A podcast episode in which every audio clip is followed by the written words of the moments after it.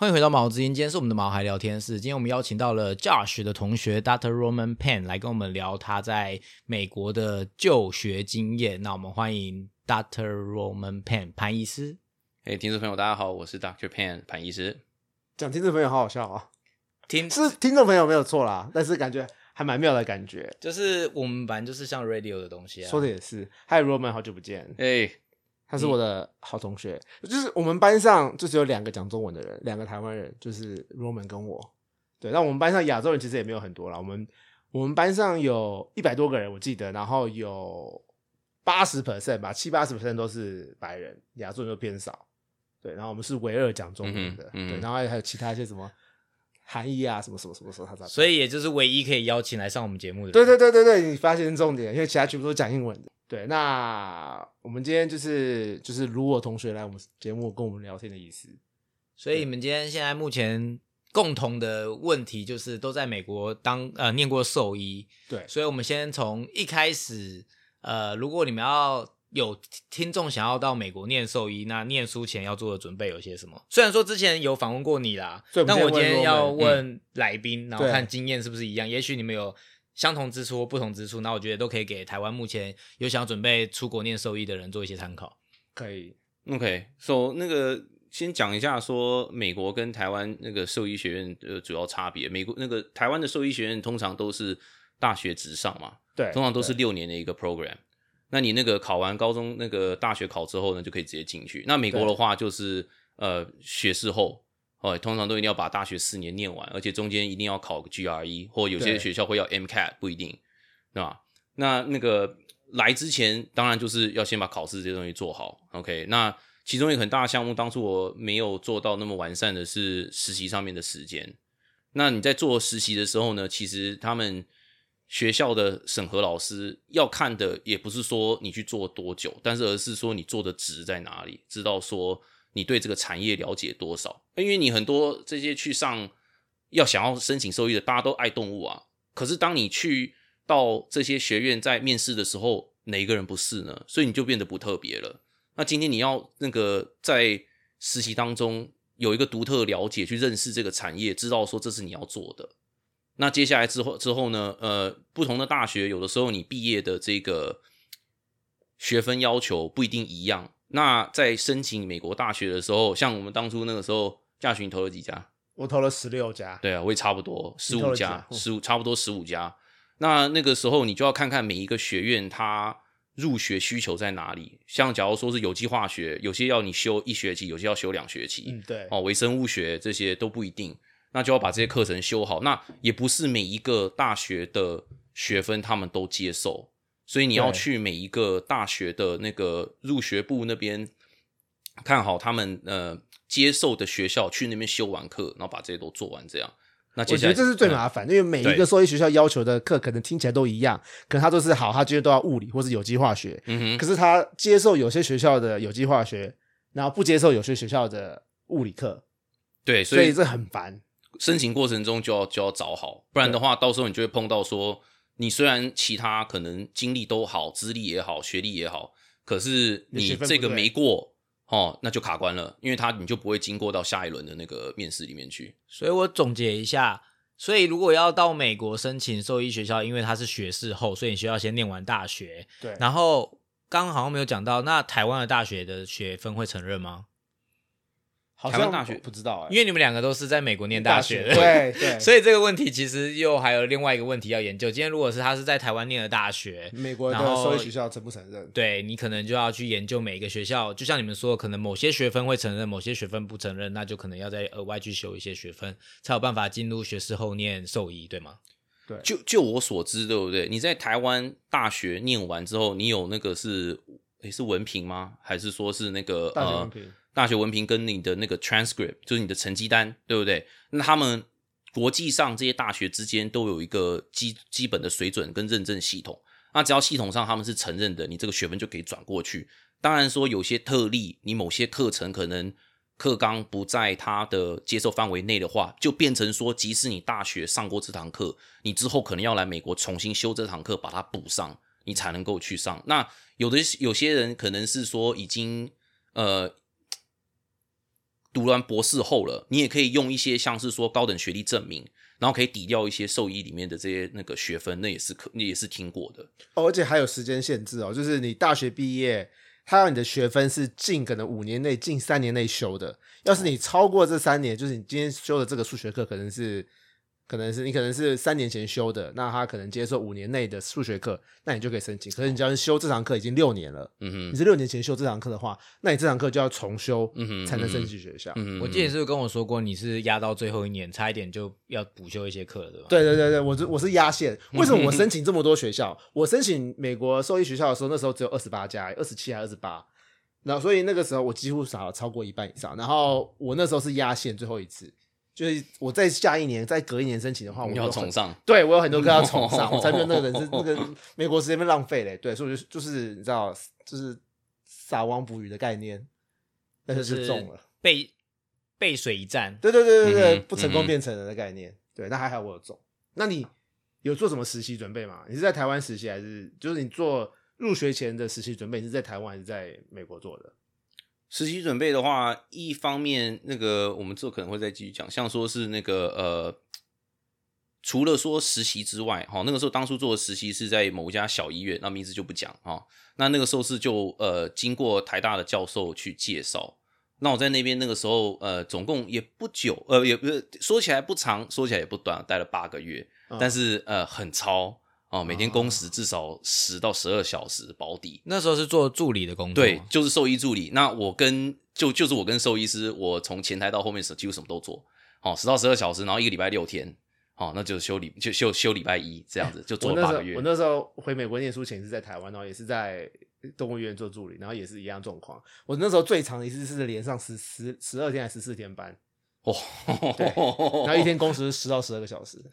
好累哟，很超，但就还好说后面有上，不然我就血亏了。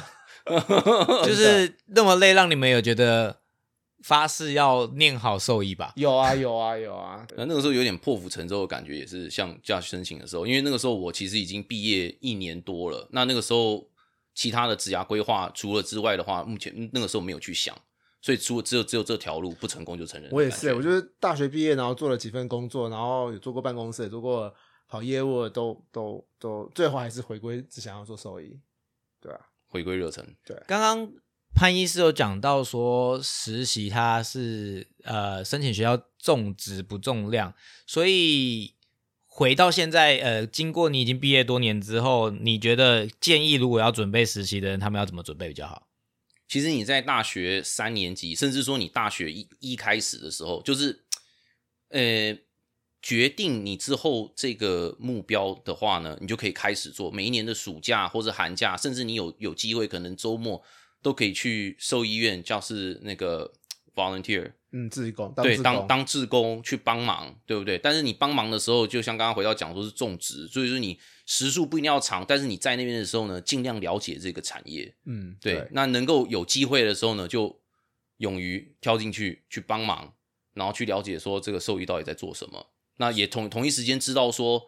兽医是不是你想要的这个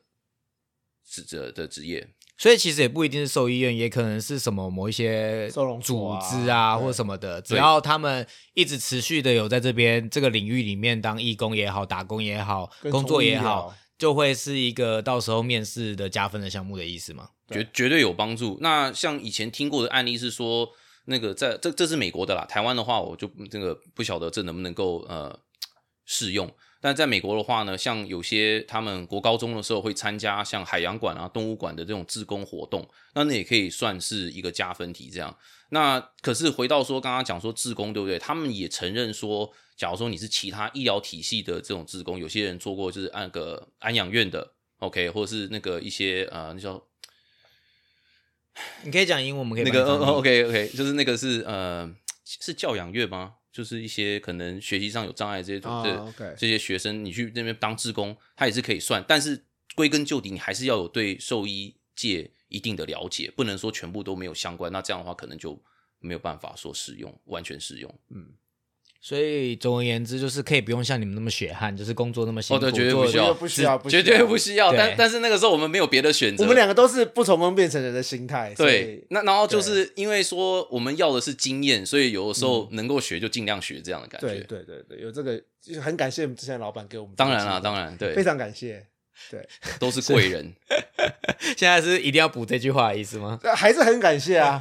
而且重点是我现在很多好朋友都是那时候认识的，嗯，对对对对所以人脉都有，就是人脉是很重要的。所以实习还是必要的啊，就是让你可以了解这个产业，你到底适不适合。对嗯对对那那我们可能这么血汗，是因为说我们当初可能没有预先开始做准备，因为很多那个同学哦，我们的同学、他们在大学期间的暑期，或者甚至说高中的时候就已经有认识兽医师、兽医院，他们开始做这些接触，所以他们累积下来时数已经比我们长。我有问题，哎你是什么时候知道你想当兽医的？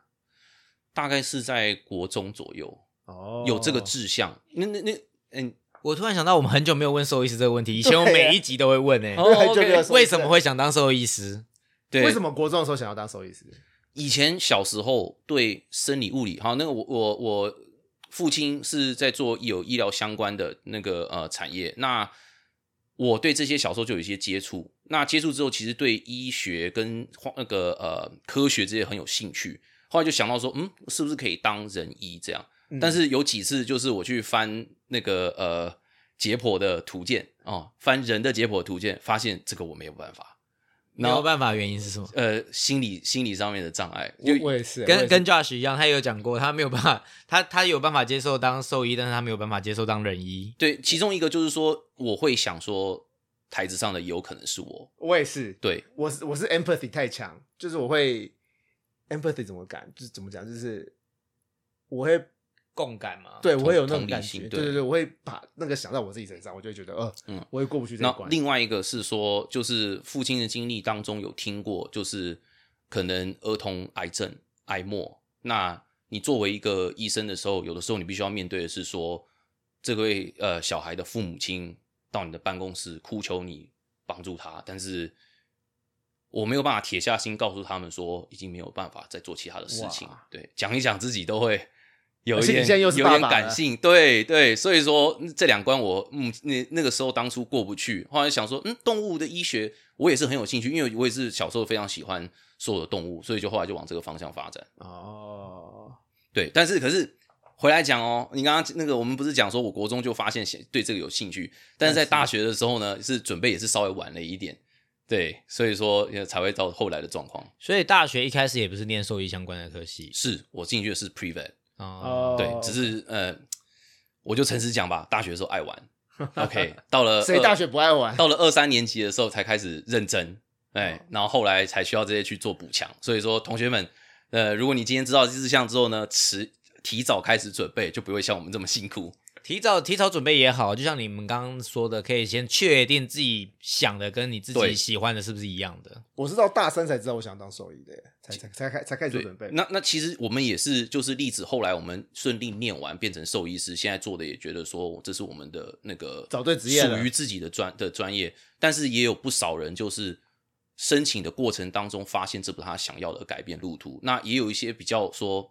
可惜的是他进了兽医院，我们有几个同学。后来在一那个一年级下学期之后，也突然就转走了，可能后来发现说不是他们要的东西。哎，对你不讲我都忘记，一年级下学期走了好多人哦，对，好像有三、三位同学就就不见了，全班有多少位？一百一百零四，啊，一百你还记得啊？一百零四。那比例不高啊，才三四趴而已啊。但是你知道，呃，你知道我们学校录取率好像大概是十分之一吧？嗯，对，就是一百个人，哎好像我们学校好像一千多个人那申请那年那年申请好像一千四百人左右，哦然后然后一百多人进。可是你要想啊，你你来美国念书，对不对？你如果说，除非说你有全额奖学金，不然的话，你就要签学贷。那你开始上学之后，你学贷已经签下去了，那你才发现说这不是你要的的时候，你那个学贷，那你要怎么办？嗯，所以这也是一个考量之一，都要先赶快想好，然后开始计划。真的。哎，那我们来介绍我们学校好了。我们学校是我们学校在南加州，美国南加州，然后叫做 Western University of Health Science，有中文名字吗？呃，西部健康管理学校，西西部西部健康学校之类的。对，这应该没有中文啦，是我自己翻的，可是就可我记得你查过啊。我其实不止查过，我还请过专业翻译社翻译过呢。那他翻什么？就西部健康学校，为什么会要做这件事情？就是因为我要申请台湾的兽医执照，我要考国考，嗯然后他要我所有的文凭、我的成绩单的中文版。对，所以我有请翻译社翻译过。然后那时候他是翻译就是西部健康学校，然后我们学校，哎，请说。哦，没有，我只是想想插插插题一下，因为驾许可能是这边少数人有考过美国跟台湾执照考的，那你这这个这方面的感想如何？这个我没有聊过，但是既然你都提问，我们既然都挺，我跟你，讲，呃，都很难，都很难，是不？是你知道台湾难是难在我不懂中文，看不懂中文。哦，疾病的中文，对，而且很多疾病是这边没有的。对对对，因为亚洲的话，像是说我们比较会出现像说呃。猪 Lyme disease 会有听会有猪猪瘟、莱姆病哦，你知道哦，你讲到猪瘟，你讲到我的心里最大一颗痛。中文什么都是瘟，鸡瘟、猪瘟、鸭瘟、猫瘟、狗瘟、犬瘟，可是每一个瘟都是不同的 virus。呃，对，病毒都名不一样。，对，但是因为英文不会这样子命名，没有没有，嘿，我有问过台湾的兽医师，为什么中文会这样命名瘟？就是这个动物最严重的疾病就会叫它瘟。哦，对，所以人的瘟疫就是黑死病嘿嘿啊，猪瘟就是 something，狗犬瘟就是犬瘟热，犬瘟是犬瘟热吗？Maybe fever，哎，对，反正就是最疾最严重的疾病就会叫做瘟，可是它的致病原因都不一样，这是我背最痛苦的。呃，因因为你像美国那英英文的话，它那个直接用病毒名，那你就很比较好分辨。对对天哪！好，所以然后呃那回到刚刚继续说我们的大学啊，对，想要我们大学，我们学校你这还没有讲完啊！你就是台美的执照考最大的不同，不是台湾考的是偏都很难。哦，台病毒不一样台湾考都是死背的东西，我们我们美国考就 NAVLE，就是北美的呃国考，然后对它是比较考应用，它会给你一个 scenario，今天这只狗来看诊，它有什么症状，它开了什么药，然后这个药没有效，那你觉得它什么病？那台湾不是，台湾是好，他今天有这个这只鸭有这个疾病，他做了这个诊查，然后检查，然后他在这个玻片上面看到了什么东西，嗯，然后他形容这个东西，那你要嗯说这是什么疾病？他就是比较台湾是比较偏偏嗯背的，教科书式的。对对对我我所以台美国所以是偏呃呃事件式的，对对对对就是案件分析应应用题，对对对是美国是应应用题，对对对，但都是是复选啦。而且对台湾美国很多复，呃台湾也是复选一了对了对了，不行啊，你这那个填空有的时候这个难度会提升太多。对对对对对，我之前在那个资料搜寻的时候，有看到一些台湾的题库，还蛮还蛮酷的。然后他们都背一些好死背的，而且他们题目都非常短哦，那那大概就二十个字，就两句话而已，那我就要会答案了。那潘医师知道哎他在美国一次过，但是台湾 fail 过吗？对，他在美国台湾的国考考两次才考过。我考两次，我考两年，OK 啊，真的是不是啊，心中的的一股痛。不会啊，OK 啊，有这最后还是过啦，还是还是医生啊，That's OK。对对对对对对。好，回到我们学校，我们学校是 Western University of Health Science，然后我们学校是没有大学部门的，全部都是专业学校。因为美国的专业学校都是学士头，所以我们学校有所有跟 health science 有关的专业学校，所以我们有人医、有兽医、有药剂，然后有呃 physical therapy，就是呃物理治疗，物理治疗，对对对，反正就是跟人医有关的，呃，还有那个 nurse practitioner，牙科你刚刚有没有哦，就讲？还有牙科，还有眼科，对不对？就反正就是很多跟 health 有关的学士后学校。原本邀请潘医师来，想说他中文会不会不太好，结果发现你中文比他烂。我中文超差的啊哎，我们在这边也，Roman 待 Roman 太久，应该跟我差不多。我们那边待太久了，好，那所以那你们的教学方式跟一般学校有什么不一样？大有不同。那我们这边这个学校主要用的是 problem based learning，呃，中文是问题导向学习法。什么叫做问题导向学习法？嗯，那问的好，这个我们平常的一般兽医大学，对不对？我们前几年一定都是做那个讲习哦，跟做那个教授的演讲。那这些那个资讯呢，教授跟你讲了之后呢，你去背，背完之后去考，考完之后呢，可能你在后面，假如说是呃兽医呃五或六的时候，对不对？去做临床的时候去做运用。那那个我们的 problem based learning 的问题导向法，在美国呢有几派学院，那我们是比较算是纯 PBL 的，纯这个问题导向法，就是说我们从大一开始就是以问题一个 case，呃我先帮我先帮大家翻译一下，PBL 就是 problem based 哎 learning，这就是问题导向的学习。对对对，那他直接用 case 呢，让你去找说，OK，这个 case 我们需要知道什么样的资讯，利用这些问题，我们会 create 那个就制造出 learning issues，就是我们想要需要学习的这些问题，然后呢去找这些资料，来才最后变成我们的知识这样。而且是自己找资料，没有人告诉你对那个一那个是什么？教授完全没有，他只是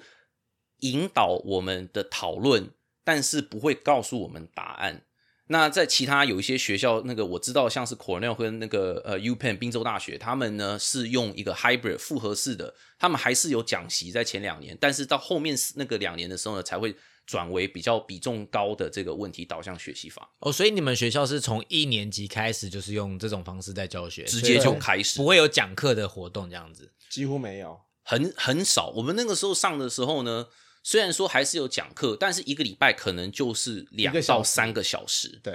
的讲课大部分都是讨论跟找答案。对，是是，所以我们上课的时候，一开始早上可能是两个小时、三个小时，就是讨论一个 case，然后 case 呢，就假如说哦，这个这个狗狗第一天来看发生什么事情，主人的主诉是什么，然后你在那个呃检查上面发现什么事情，然后之后呢，每一个都会有个段落，那从那个段落呢，我们就会讨论说，OK，它这样的的症状可能是什么疾病，我们去延伸去讨论，然后写下 learning issue 之后呢，当天我们晚上呢就会要去找这些资料，隔天下一次我们在讨论的时候呢，就每一个同学可能一组八个同学，对不对？八个人，对对，然后每一个人都有分配不同的问题，找到资料呢，再来跟大家汇报、分享、做总整理，然后我们就继续看 case 接下来怎么走。对，它是故事型的，是走向。我们一个礼拜上三堂课，这个、嗯这种 problem less 这个问题走向学习，一个礼拜上三对一三五上三次，每一次的故事量都会变多，你会知道更多资讯，然后你会去讨论你讨你你回家看的资讯有没有符合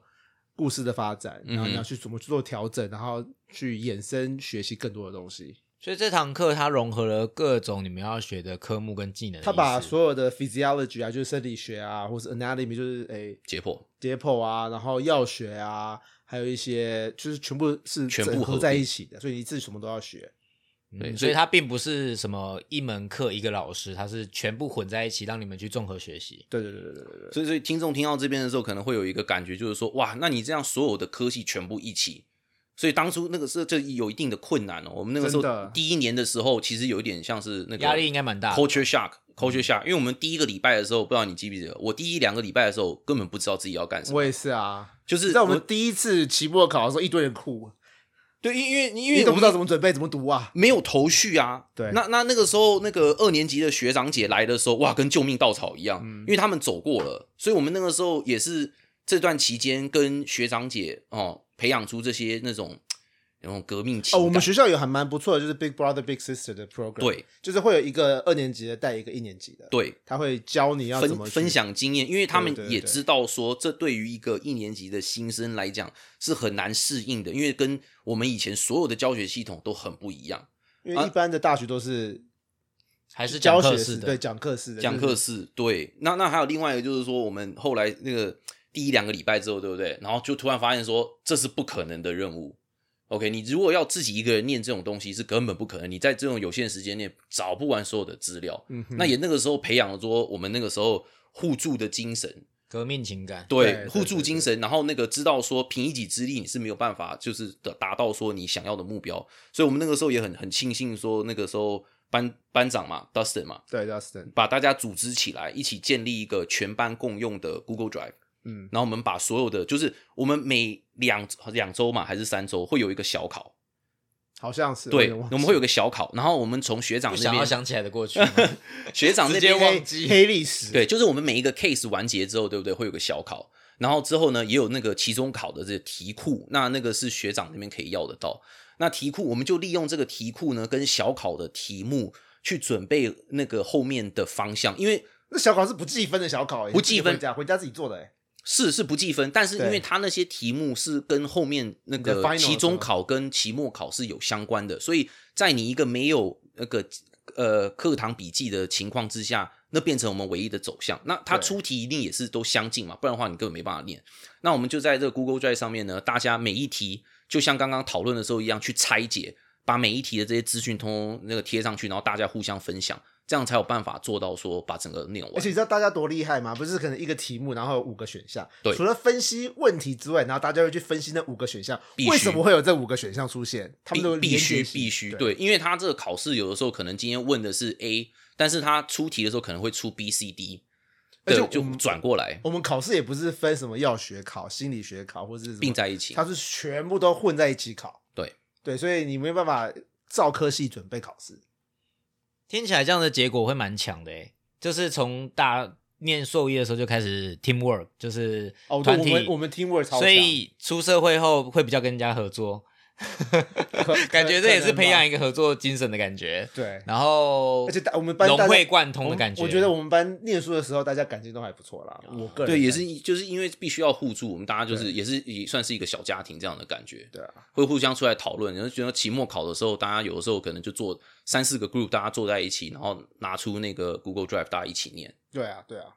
那我再想要问，就是像兽医是学士后，但是他还要念四年，那每一年有什么特别不一样的差异吗？四年分别是要念什么，或者是要有什么不同？嗯，那我们学校的话，它四年就是分成前两年是在呃校区上刚刚讲的那个问题导向学习法，那三四年的时候就有些不一样。那前两年那个时候呢，慢慢到第二年的时候，我们就要开始去做这些三四年，因为是临床实习。OK，那我们学校规模是算小一点，虽然说我们有一个那个 on campus on site 的一个动物医院，但是但是它不是但是没有像说我们哦台大、啊、平大这种教学医院等级这样子。那所以说我们必须要跟外面的一些专科医院合作。对，哦，那第三年的时候呢，是分成四类，就是变成是说，一个是大动物，一个是小动物，啊、一个是 miscellaneous，就是其他科，像是说是解剖、病理、实验室这样子，然后还有 on 还有一个是 on campus，啊，讲的主要像是说是疾病管理、统计学，然后跟那个文献分析这些去讲到。统计学，我的妈呀，统计学是一个头痛的东西。嗯，为什么念兽医要念统计学啊？统统计学不是数学吗？那个统计学除了台湾、美国爱考之外，台湾也很爱考，考虑对统计学的东西，那你知道学这个的用处在？其实是有意义的啦。就是你今天一个测试剂出来，嗯哼，它准不准，这个是跟统计学有关的。你今天它 sensitivity 跟 specificity 我中文不太清楚，反正它就是你准确率高啊、这好难。反正统计学就是跟一个测试准不准有很大的关系。可是准不准不是厂商的机器的问题吗？你需要去分析它准不准哦。我们会需要大概了解一下，我会会稍微看一下它的 sensitivity 跟 specificity，然后还有敏感度跟准确度准啊，对确度。对对对对对对，哇，我我考国考的时候，曾几何时知道这件事情？你竟然知道？因为我听得懂英文，好吗，大哥？对，因为这两个敏感度跟准确度其实是不一样的东西。你可以敏嗯感度高，可准确度低。对，然后所以这个跟呃呃那个是什么？统计学，统计学这个跟统计学有关。然后还有就是一个疾病的散布的速度。嗯哼你看 COVID 这次，它其实是跟啊、统计学有很大的关系。对，但这个是人的疾病，那动物疾病也有很多，像非洲猪瘟，为什么台湾这么怕肉类进去？为什么美国这么怕肉类进来？就是因为怕之前台湾不是出现过口蹄疫，嗯，那个它发展速度就会非常快，那都跟统计学会有些关系。意思是念兽医，其实其实它是培养你未来不一定会当各种不同的兽医，所以你刚刚讲的统计学就有可能它会是在呃房检局工作的兽医啊。哎、我们有同学就在之类的防检局啊。对啊，我意思是说，因为他们是培养一个 general 的兽医嘛，所以培养念统计学是为了某一某一方面的兽医是非常需要这个技能的，对，就是我们也需要有这些这些 background knowledge。就是基本知识。对对对对对，嗯嗯嗯，那再来就想要问说，那在这四年不同，你有实习啊，有课堂上，那有一些呃不同专呃不同的阶段的呃一些深刻的经验，比方说在专科实习说专科实习的时候有什么特别的印象深刻的经验吗？专科的时候呢，我那个时候印象最深刻应该是马类的手术。哦，你跟你跟过什么马科手术？因为马科手术那个时候，他们你如果说那个听众有知道马医学的话，最常发现最常的主诉就是胃绞痛、嗯 o k 腹痛 colic，right？那那个时候胃绞痛呢，我刚好有办法跟到一个就是开腹手术。那那个时候开腹手术讲一下一一点点马的那个解剖，对，他们的后面结肠很长，从那个骨盆会绕到那个腹膜，呃，不是腹膜，横膈膜，然后再绕回来。那那时候开的时候呢，因为有的时候那边是会有肠阻塞的现象，或有的时候会有异物，有的时候会可能有结石，所以他们在开杀很多杀，对，所以说有时候他，然后那个时候在那那次印象深刻，因为开手术的时候，那真的看起来像是工地现场，他把那个整个结肠拿出来洗，那就拿出一个哦，那看起来大概做大肠面线吗？呃没有没有没有哦，那巨大，这个之巨大是这个巨你拿出来洗，感觉哎哎，我我听听我讲，你想象是那小小一条，不是那可能没有没有没有没有就是你那个肠子可以塞两个人在里面。对它它那个肠子，它的马的肠子这么结肠这么对大，大对对，它的宽度大概是我们的腰围这样，哦，然后它整条吼拉出来大概是哦大概一个大人的高度，然后放在一个那个就是斜坡，呃，当然是无菌的上面，然后把那个结肠切开，然然后下面后里面的接那超级巨大垃圾哎对然后上面就是那个拿那个是什么？打开之后呢，拿水管进去洗，然后那个是什么？把里面东西通通挖出来。全部都是无菌的哦。所以还可以装回去，哎，那那个清干净之后，然后当然是可以装得回去啊。好难想象哦，那你要想象，就是这只马要怎么上手术台？嗯吗？对，用吊的，吊的是个吊，用用起重机吊上去。对，哎是悬挂式的起重机。好大工程哦，那那那是之一个就是不可思议，啊因为完全没有看过。这件事情。所以那只马应该是很贵的马，才会花这么多钱做这个手术。不一，定，不一定。哦其实跟那个我们一般家里的毛小孩一样，有的时候我不是宠们只是物，对，它是我们那个家里的一份子。有些主人绝对愿意就是去做这一步。呃这个手术是万起跳的，想也美知道要耗很大工程，要吊车哎。是是美金，对，美金万起跳的。对，美金万起跳的，所以就是那是我蛮印象深刻的。那你有吗？我觉得专科印象最深刻，其实我印象最深刻，其实我之前分享过，印象最深刻其实是牛的产检，是我印象最深刻的。哦哦哦哦，你记得牛的产检？你是在哪里做？呃，那个科罗拉多，哦，你去，你是冬天去吗？？Aurora，对我那时候一月去，哇塞，哎这么冷，怎么早上四点半要起床出来刮车子，看到温就刮雪吗？先刮冰。冰哦，冰没有，那个时候已经冰，那个时候你看到温度计是零下十八度，这是华氏哦，哦，对，零下十八度，然后那个华氏零下十八度是摄氏零下几度？哦我真的不记得了。不知道，可能更冷啊。对，那个反正那个时候是冷到说戴着面罩，里面流鼻水出来都会变成冰柱的那种感觉。哇塞，嘿嘿嘿，然后到那边五点开始去做产检，那你伸进去应该觉得哦，好温暖哦。那是一个心里非常纠结的一个感觉，就是你手放进去的时候，感觉到一股温暖哦，虽然有点舒服，但是可是又不太对，因为你放进的地方是 产道，对又是肛门。是肛门，对，嘿嘿嘿，又又不太对，对。然后那个那个地上，因为他们呃，就是牛的粪便就是冷到也都结冰，所以你就好像在踩在那些那个碎冰上嘛。耶耶，但这样好像是好事吧？因为冰冻起来比较不臭吧？我是秋天去，然后我在中加州，臭死我了。然后那个粪便是快到膝盖到脚踝，所以有好有坏喽。对啊，那我觉得可能你想要有冰还是要有臭？呃，我臭好了，我可以接受臭。很难选择，我只能跟你讲很难选择，但是也是一个很好的实习过程有遇过什么野生动物的经验吗？野生动物哦，我那时候是在南加州一个沙漠的动物园实习，然后我们那时候碰到长颈鹿的麻醉，然后哦，它它就是那真的超酷。然后那个时候在那那时候那家诶、动物园的兽医师，那个是小动物医院小小动物园，所以兽医师只有一个人而已。然后所以他因为嗯，我跟大家解释一下好，就是长颈鹿这个叫做巨型哺乳类动物，巨型哺乳类动物就是什么长颈鹿啦、大象啦、犀牛啦、银背猩猩啊这一类的，他们的麻醉。跟他们的一些相关的处理事情是比较复杂的，它跟一般什么狗猫啊、狮子、老虎、豹啊是不一样，因为它们太大只了，所以他们的麻药是用啊，我们一般麻药都是吗啡类的麻药，他们是一般吗啡类可能一千倍的强度，所以他们的吗啡可能一 cc 就可以麻倒他们，可是那个剂量是可以杀死人的，所以那个是非常非常非常管制的我知药。道皮肤吸收都会中，都会死掉。哎，对对对对你还记得对？然后在在抽药的时候，旁边的助手要先把解药抽好，因为你不小心手摸到没给解药，你可能就去了。对对对对对对，然后呃，那时候他就请我们那那个医动物园动物园就请了别个动物园的呃长颈鹿专家兽医师，哦然后来动物园协助处理，然后他们就麻了诶、一只长颈鹿，因为他们教我问题，然后逐渐见解，然后这是我人生第一次摸长颈鹿，然后第一次帮长颈鹿抽血，哇，羡慕！而且是从颈静脉抽血啊、你知道长颈鹿的脖子这么长，某一段都可以，那哪一段都可以抽。对有两层楼给你试，对对，然后因为它脖子很长嘛，然后上面是一个头嘛，所以它倒下去的时候就像一个攻击的一个榔头一样，哦它这样甩下去就砰一声，所以长颈鹿呃麻醉，特别是它倒下去的时候容易受伤，会挂掉；它醒的时候起来也会容易撞到头挂掉，因为因为跌跌倒或是还它身体可能已经醒了，可是它的头还没有醒还，昏昏的，所以它的脖子是弯的，所以这个时候它在爬起来的时候，它的头跟它的脖子其实会甩来甩去、甩来甩去、甩去。的。所以这个时候它要是甩到了、哦。撞到了墙壁，它就会受伤，可能就会颈部。骨折或对对对对是严重对对挫伤。对对对对对对对。哦，所以它的墙壁其实都有 padding，都有铺棉垫什么之类，让它起来的时候不会伤到自己的头那。那跟马类的麻醉恢复有点像。对哦，而且就是长头长一点的马，对对对对对其实就就是对长颈鹿啊。其实就是其实就是对，所以我的印象最深刻就是这个长颈鹿麻醉。那潘医师有吗？超超酷超酷哦！我的话呢，那个有几类，因为我那个时候是去呃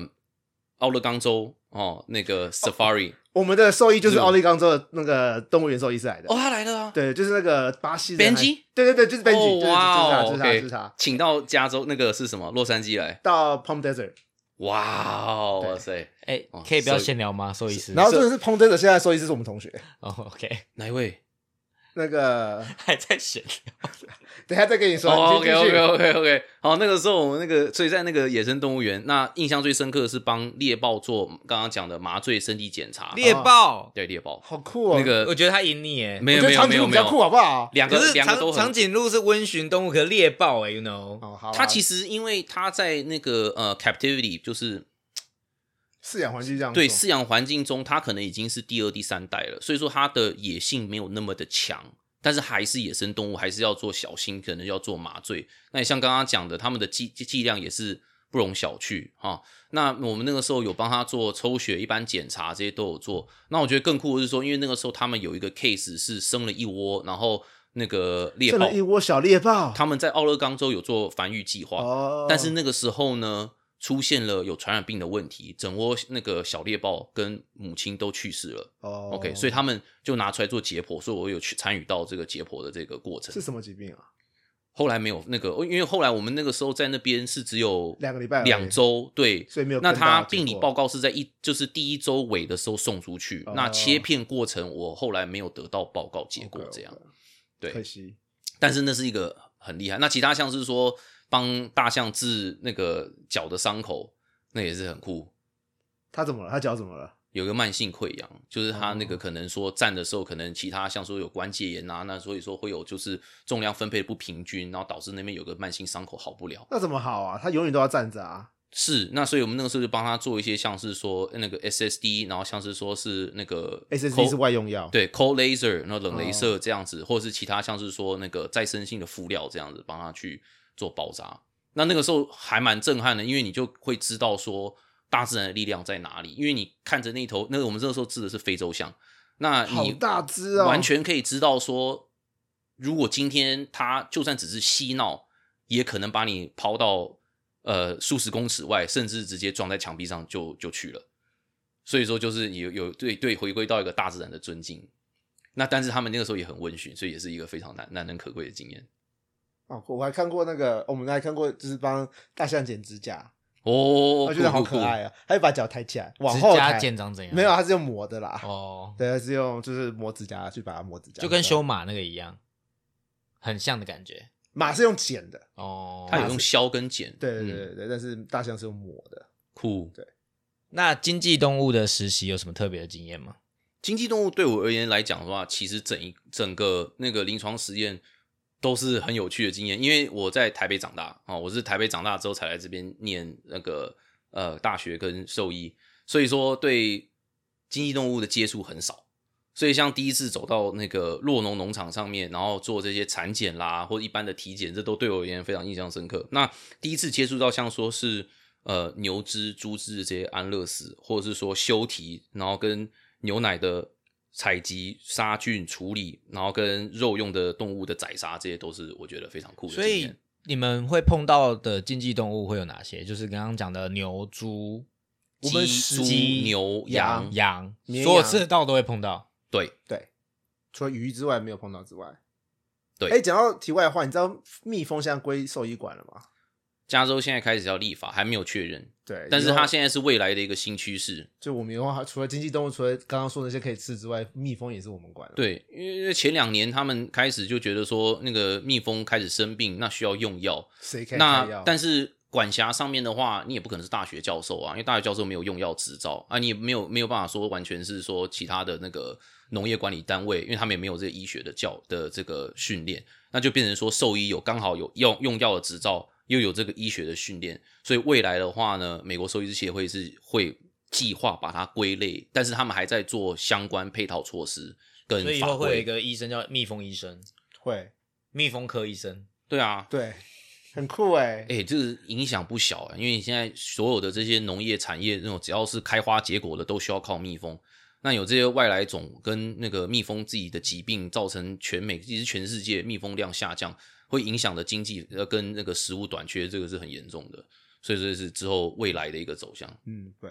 我最有印象最深刻的其实是猪的屠宰场，就是我们念书期间要去参观屠宰场，毕竟这些记猪只是我们照顾的，那这些猪最后都会变成我们的食物，所以学校也想让我们知道，就是这一整个环节，从我们照顾他们到他们呃如何去接受后续的处理，然后到贡献他们的身体。对对对对对，那我们参观的，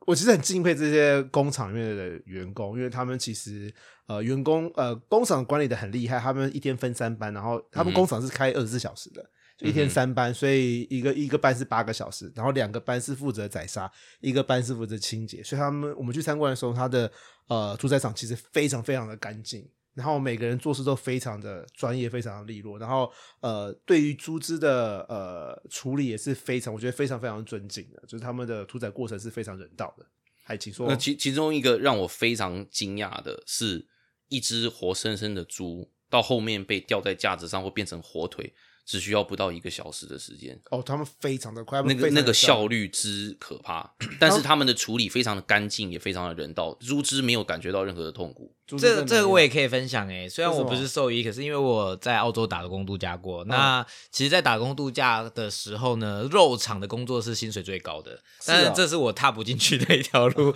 因为我有听别人分享过，就是里面是分工非常细，你只会做一件事情，每个人都只做一件事情然后你就只刀而已。你就只负责其中一块肉的处理也好，或者是有人就负责宰杀，有的人就负责包装，有的人就负责切某一块肉下来。所以我知道那是怎样的工作模式，但是我就是进不了那个，我就心里过不去那个到肉场工作这一关。我们在行前的时候，其实教授都有我们跟我们再三的就是行心理准备对行前教育、心理准备。然后你不想要去，你也是可以不用去的，这不是必修。对，但是那就是一种了解你们产业的概念啊。对，但是我觉得，身为我们这个行业，我们就是会碰到这些动物，那这些经济动物到最后都是变成我们的食物。我觉得，呃，这是我对他们的一种尊敬啊，就是毕竟他今天是我照顾的，他最后变成我的食物，我想要了解这个过程是怎么发生的。嗯然后，嗯因为我参观这家公司，所以我反而更会去买它的产品，因为我觉得他对于呃肉的处理，对于猪只的生命的尊重，我觉得是有做到的。嗯嗯嗯，对好，这么沉重，我还是要问其他问题。好那所以你们有实验动物的实习经验吗？有哎、我在我在洛杉矶做实习，那你嘞？你是在哪？我那个时候是在那个西雅图的 University of Washington 华盛顿大学，啊，你回你的母校呃，不是，我母校是 Washington State 华盛顿州立大不一样，哦，一个在西雅图，一个在波门。OK OK OK，那你的过程是什么？那个时候他那边呃是附属的研究单位，那因为 University of Washington 那个华盛顿大学他们的医学院还蛮有名的，是所以他们附属的这些像是药物的研究呢，还有这些基因治疗的研究都在那边做。那我就呃很印象深刻的是有接触到一个 pro 呃那个是 program 这怎么讲研究计计划对他们是在研究有一个肌肉神经元疾病，他们想要做基因治疗，就是把用病毒带着这个完好的基因去植入得病的个体，让它能够修复这一段基因上的缺陷。那那个时候还在早期的研究当中。那这个研究它很酷，但是更酷的是说，我那个时候在那边碰到一个解剖案例，是说狗狗得病了，因为他们那个时候。呃，讲出出来讲一下，他为了要培养一只拥有这种疾病的狗，他一只的造价大概都是也是几万块美金这样。他们那好不容易生出了一窝哦，四只也带有同样疾病的狗狗，但是那一窝全部都去世，那就是才生出来一两个月。那后来诊断出来是那个犬犬类一型疱疹。那那这个疾病特别的是说，一般家里的毛小孩其实都已经有这类的抗体，但是呢，因为他们是实验室当中培育出来的个体，对这种病毒完全没有那个对自然抵抗力，所以说后来才对那个是呃后来才去，就是因为这个疾病而去世这样。那有趣就是因为这个平常疾病我们看不到。嗯，那另外有趣的就是在那个时候，在华盛顿州大学的时候有呃跑进那个灵长类研究中心，但是一其其因为因为、哦。对因为那个呃疾病感染的风险跟因为我们大家知道灵长类它呃灵长类他们的肌肉力量比我们强很多，跟安全的疑虑，所以我们没有办法做第一手的那个呃实作。呃美国有灵长类的实验室，好像只有七八家而已，，对，是是需要很非常高规格，严谨的管理，然后还有庞大的经费跟那个呃怎么讲，资资历很深的医生才有办法做这些的管理。你知道为什么吗？为什么？就是星球崛起的意思啊。星球崛起，Caesar 要出来，而且因为。因为灵长类有一些疾病我们会传给，对我们没事，我们会传给灵长类，他们会死掉。那有一些疾病是他们传给我，我们会死掉。对所以你要碰灵长类，这些灵长类的这实验室兽医师要签非常非常多的切结书。对对，bio biosecurity 要非常好，而且有一些他们是 SPF，我不知道是什么，那个 specific pathogen free，就是某特种病原，呃，就是不存在不存对的这种物种，那他们要培养出来。如果说他们今天花了这么多钱培养出来，而我们去这样搭一下，猫阿狗就摸一下，，对，然后不小心弄进去，就他整个他整个实验这个呃计划就毁掉，必须全部重来，经费全部丢掉。嗯所以说这也是一个呃考量的，所以我们没办法去做实做。那我个人的实验动物经验，我是在南加的呃一个人医的癌症中心嗯实习的。那因为他是癌症中心嘛，所以要做非常非常多的癌症实呃的研究。嗯哼，那全部都是呃小白鼠跟大白鼠嗯哼在做，然后有少部分的兔子，哦，在 City of Hope，对对对对对对对，很有名。对，然后呃，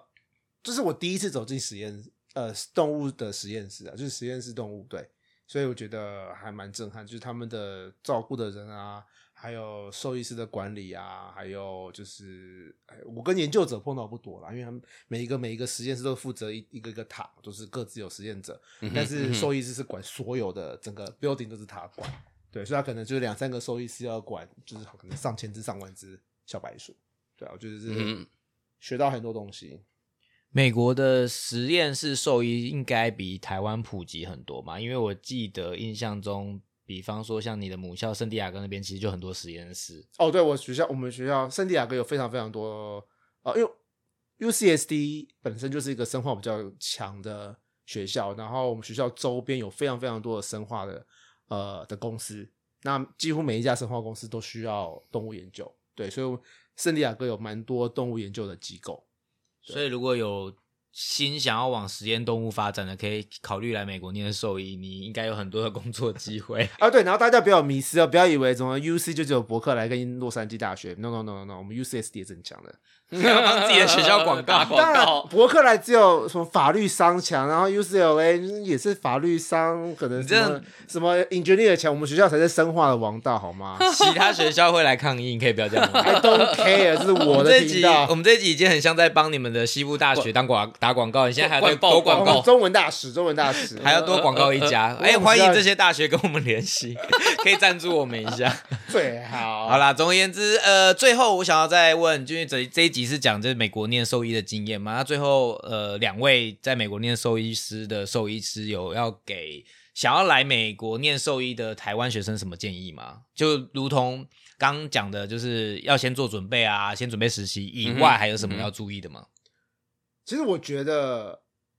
呃，因为其实台湾你大学、呃、高中毕业就要念兽医了，其实我觉得其实是蛮早的啦。我在十八岁的时候，我根本不知道，而且他们不是十八岁要决定哦，是可能十六七岁就要决定你，填志愿的时候就要决定，就要决定你要念什么。可是我觉得一个十六、十七岁的小孩叫他决定他未来三四十年要做什么，其实有点难。对，所以我其实比较倾向美国的做法，就是你大学都念完了，学士后学士后再去念这些专业学校，我觉得这是比较好的，我个人啦。然后，因为我觉得这个时候，我因为我个人是有有有去做一些探索，做一些摸索，然后去做实习，做不同的工作，然后最后才确立我想要做兽医这件事情。对，所以然后我觉得要做哪些准备，就是你确定你要做什么事情之后，你就是要去查每个学校要什做好功课。对对，像我那时候申请了十六家，Roman 也申请了十五家，我们都做了非常多多功课，就是每个学校要求的东西都不太一样。对，所以你要去 make sure，就是你符合每一个学学校的要求，就是你的实习时数啊，你的 GRE 的考试的分数啦，然后你的课哪些要修啊，而且他们修的课其实大家都差不多啦，所以只要每个基本上有都有修，就不会有问题了。对，那那个我会补充一下说，GRE 也是一个大家最好开始早点准备吧。那个时候我真的念的好辛苦，哦我也念超辛苦，我考两次，GRE 是就有点像是大学只考，可是是你要大学毕业后你才能考 GRE，然后这个是美国学士后那个那叫什么？学士后研究所，postgraduate，对嗯你研究所都要念 GRE，然后它是考两个东西，